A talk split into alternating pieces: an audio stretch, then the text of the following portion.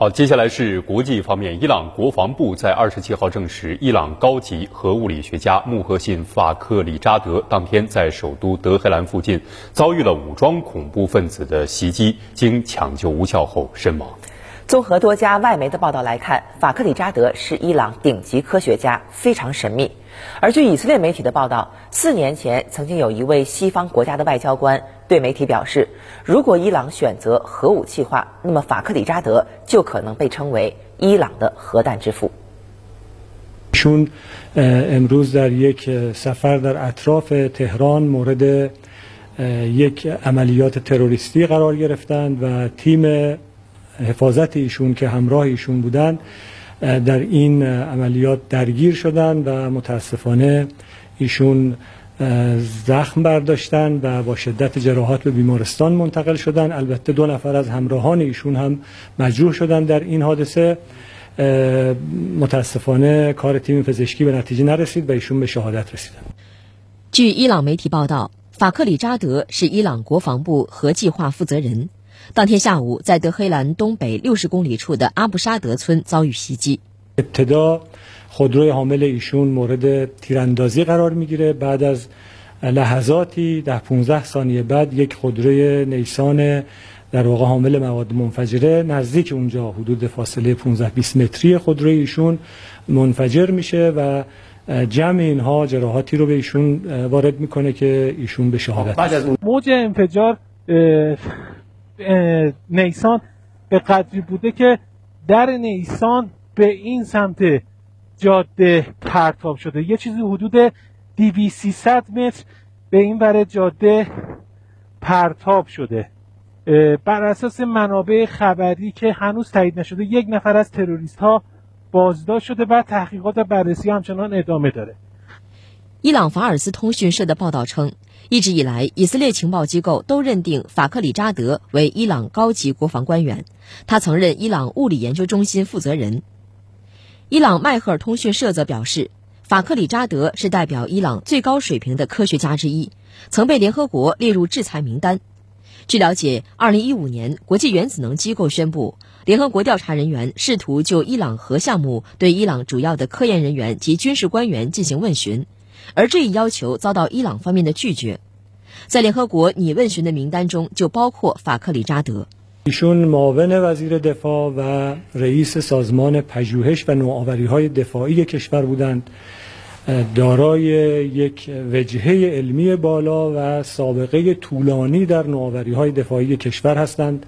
شاگردان بسیار زیادی رو تربیت کردند پرورش دادند کارهای ایشون در حوزه دفاعی کارهای بزرگ و پرثمری است. 尽管截至目前没有国家和组织宣布对本次暗杀事件负责，但是伊朗舆论普遍认为以色列难逃干系。而资料显示，这也是自2015年伊核协议签署以来首次发生针对伊朗核能专家的暗杀事件。伊朗军方高层表示，伊朗将会对谋划本次暗杀行动的恐怖分子及其背后的力量展开严厉的报复。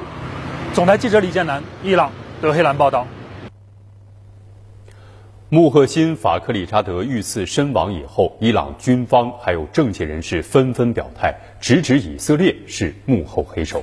他们强烈谴责这一懦弱的国家恐怖主义行径，并称要对凶手发起雷霆之击。伊朗国防部长哈塔米在社交媒体上发文称，敌人无法容忍伊朗拥有自己的科学家。多位伊朗科学家接连遭到暗杀，显示出敌人对伊朗的仇恨之深。伊朗最高领袖哈梅内伊的军事顾问侯赛因德甘在社交媒体发文说，在其赌徒盟友执政的最后一段时期，以色列想增加对伊朗发动全面战争的压力。伊朗时刻保持警觉，将对凶手发起雷霆之击，要让他们为自己的行动而后悔。舆论分析认为，德甘提到的赌徒盟友指的是现任美国政府。伊朗外长扎里夫在社交媒体上发表声明，表示强烈谴责。扎里夫说：“恐怖分子杀害了一位杰出的伊朗科学家，这一明显有以色列参与迹象的懦弱行径，体现了行凶者的好战和绝望。”伊朗呼吁国际社会，特别是欧盟，结束他们可耻的双重标准，谴责这种国家恐怖主义行径。伊朗议会议长负责国际事务的特别助理阿米尔·阿卜杜拉西安则表示。暗杀穆赫辛·法克里扎德这样一位对伊朗科学进步有着巨大贡献的科学家，表明美国及以色列企图破坏伊朗的科学进步。他强调，敌人不会停止其阴谋，而相信敌人是幼稚的。目前，以色列官方还没有对法克里扎德遭暗杀一事进行回应。二零一八年，以色列情报机构摩萨德据称从伊朗首都德黑兰的一个档案库中获得了伊朗核武器计划的详细档案。而以色列总理内塔尼亚胡当年曾公开的表示，法克里扎德是伊朗核项目的幕后主管。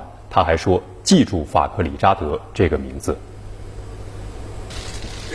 内塔尼亚胡二零一八年四月三十号晚紧急召开新闻发布会，展示所谓的摩萨德从伊朗秘密设施获取的文件。他借此指责伊朗没有按伊朗核问题全面协议的要求放弃核武器计划，还隐藏相关文件和材料，以便在可以发展核武器时使用。A key part of the plan was to form new organizations to continue the work. This is how Dr. Mohsen Fakhrizadeh, head of Project Ahmad, put it. Remember that name, Fakhrizadeh.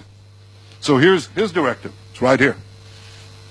And he says, the general aim is to announce the closure of Project Ahmad, but then he adds, special activities, you know what that is, special activities will be carried out under the title of scientific know-how developments. This is exactly what Iran proceeded to do. It continued this work in a series of organizations over the years.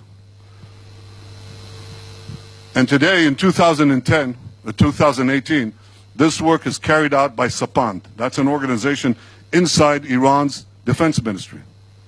And you will not be surprised to hear that Sapand is led by the same person who led Project Ahmad, Dr. Fakhi Zadeh, and also, not coincidentally, many of Sapand's key personnel worked under Fakhi Zadeh on Project Ahmad.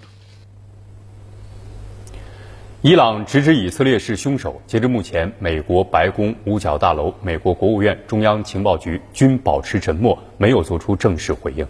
而美国国防部高官迈克尔·马尔罗伊称，穆赫辛·法克里扎德是伊朗最顶级的核物理学家，他的死将使伊朗的核计划倒退。马尔罗伊还提醒那些可能遭到伊朗报复的国家，要提高安全警戒级别。此外呢，根据路透社的报道，一名美国官员本月早些时候曾透露，美国总统特朗普之前曾要求其军事顾问拿出一版军事打击伊朗的方案，但是特朗普随后又放弃了该项计划。